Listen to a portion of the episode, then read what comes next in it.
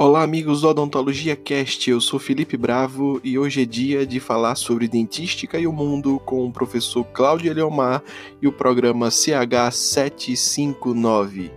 Lembrando que para ouvir todos os episódios do Odontologia Cast, o maior podcast de odontologia do Brasil, basta entrar em www.odontologiacast.com.br ou acessar a nossa timeline no Spotify.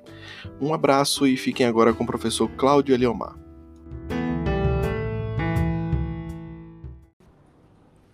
Oi, turma, tudo bem com vocês?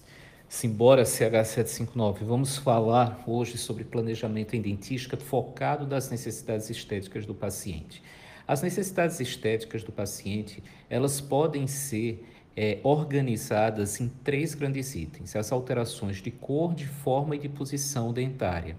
Lógico que as alterações de posição, entendo o comprometimento funcional, a gente tem que avaliar isso dentro de uma interdisciplinaridade para que o planejamento ele possa ser realizado com a interface também sendo realizada com a ortodontia.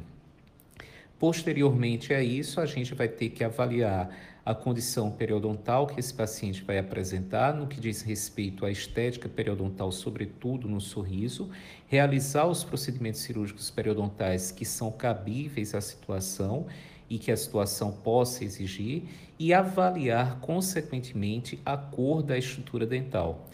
Depois que houver a cicatrização do procedimento periodontal, então a gente entra com a parte do clareamento para que a gente possa fazer a harmonização de cor desse sorriso à face do paciente.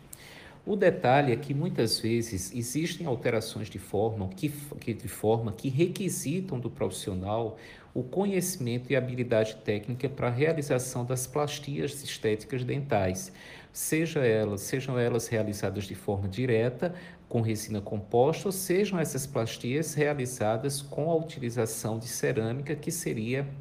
a utilização ou de lentes de contato, microlaminados cerâmicos, facetas ou coroas em cerâmica, para que a gente possa remodelar o sorriso desse paciente no que diz respeito à forma da estrutura dental, a reanatomização. E isso a gente vai se deparar em situações onde a gente tem laterais conoides, microdentes, a melogênese imperfeita, onde a gente vai ter diastemas presentes e situações clínicas de agravo estético do sorriso. Vale lembrar que no planejamento a gente tem sempre que realizar é, uma, uma, ou tentar realizar uma visualização prévia daquilo que o sorriso vai ficar. Ou seja, a gente tem que estimar os resultados que nós vamos alcançar dentro do ponto de vista estético. E nós podemos fazer isso através de imagens digitais e um planejamento digital, ou através de um planejamento que venha sendo conduzido a partir da utilização dos modelos de diagnóstico desse paciente, transformados em modelos de estudo, onde nesse modelo de estudo é feito o encerramento é, diagnóstico para que a gente possa, é, através desse modelo, realizar o mock-up na boca do paciente. Né? Então, a gente pode aliar tanto um planejamento analógico, como a gente também pode ter como aliado o planejamento digital. Né? E esse planejamento digital ele se torna algo materializável à medida que ele, ele é feito digitalmente, mas que você pode prototipar o modelo final daquele planejamento, né? você pode ter aquele enceramento digital que você realizou materializado em, si, é, em um modelo prototipado, e com esse modelo prototipado você confecciona um mock-up é, na boca do paciente. Então, o paciente ele vai ter ali um ensaio é, clínico restaurador, ou melhor, vai ter um mock-up realizado na, na sua boca, para que ele possa ter noção de como o sorriso dele pode impactar positivamente após a remodelação da forma dos seus dentes. É sempre importante que nessa etapa do planejamento a gente tenha a possibilidade do paciente ele se ver de diferentes formas, não somente no espelho, mas também através de vídeos, através de fotografias, para que ele possa ver o quão impactante é, vai ser dentro do ponto de vista é, clínico e social, mais especificamente social, porque clínico seria o nosso, a nossa visão clínica, o paciente ele não tem a obrigação de ter uma visão clínica, ele tem uma obrigação de ter uma percepção social do impacto do seu sorriso. Né? Então, ele pode tirar uma foto no seu melhor ângulo, utilizando o mocap, né, com o mocap instalado, para que ele possa tentar visualizar como ele fica na dinâmica dele. Né? E utilizar sempre os vídeos para a gente ver como ele fica na dinâmica da fala ou da conversação todos os ajustes eles podem ser realizados nessa etapa. Né? Então a gente pode estar trabalhando aí em ajuste desse mockup, revendo encerramento, até que de fato a gente consiga atingir o resultado mais compatível com o esperado do paciente, alinhando é, esses resultados alcançados, a, logicamente, as limitações que o caso possa vir a apresentar. Então tudo isso tem que ser muito dialogado, tudo isso tem que ser muito bem planejado e discutido com o paciente e, sobretudo, é,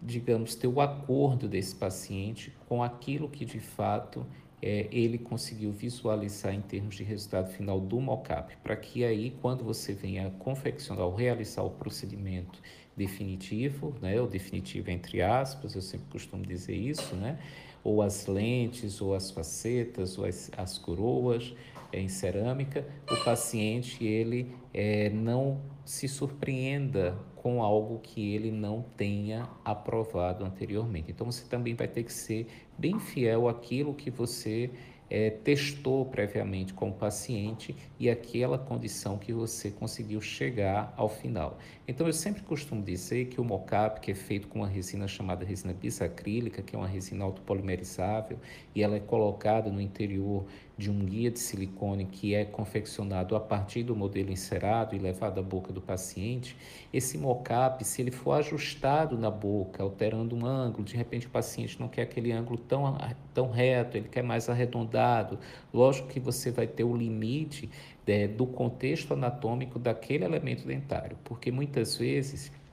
se você fugir à anatomia padrão da estrutura dentária, nessas adequações e simplesmente inverter, né, é, digamos, a posição do arredondamento desses ângulos, você pode causar uma alteração estética que isso vai representar um desequilíbrio estético no sorriso. Então a gente sempre leva em consideração que os ângulos distais são arredondados, que os mesiais são mais avivados. A gente sempre leva em consideração a inclinação do lateral em direção ao ângulo o ângulo distal do central, para que a gente possa conduzir é, ou direcionar o olhar desse paciente para aquela região dos incisivos centrais, que são os dentes que mais chamam a atenção no sorriso e que são os protagonistas de todo o sorriso desse paciente. É a partir dele que o sorriso se abre, é a partir dele que a gente consegue é, chamar a atenção das pessoas para o sorriso é, para o sorriso de qualquer, de qualquer indivíduo. Então, a gente tem sempre que levar em consideração essas, essas questões anatômicas e quando você finaliza esses ajustes no mockup, aí vai interessante que você molde esse paciente, faça o registro desse mockup para que você tenha condição de ter ali uma referência daquilo que você deseja em termos de anatomia ou daquilo que o paciente deseja em termos de anatomia para que o técnico de laboratório, né, o ceramista, ele possa se guiar melhor em relação ao resultado a ser alcançado. Ok, gente? Então, essa é a dica que eu tenho aí para dar hoje para vocês em relação a planejamento, quando a gente leva em consideração as questões estéticas e a gente fica aqui por hoje e hoje a gente vai encerrar é, essa etapa de conversa sobre planejamento. Nós evoluímos durante a semana, falando um pouco da parte filosófica, falando um pouco do planejamento, das dificuldades é, em planejar é, dentro da clínica diária, para as necessidades que esse paciente apresenta em relação às perdas de estrutura dental, seja ela de comprometimento bacteriano, sem comprometimento bacteriano, questão da hipersensibilidade, avaliamos a qualidade das restaurações, a necessidade de troca ou reparo e findamos agora com as necessidades estéticas. Claro que são tópicos que a gente faz aqui em relação à opinião minha sobre esse assunto. Nosso interesse aqui não é esgotar o assunto sobre isso, mas que a gente possa contribuir com vocês com algumas dicas que são importantes sobre ele, sobre esses temas e eu poder colocar aqui para vocês a minha opinião. Um abraço para vocês e até amanhã.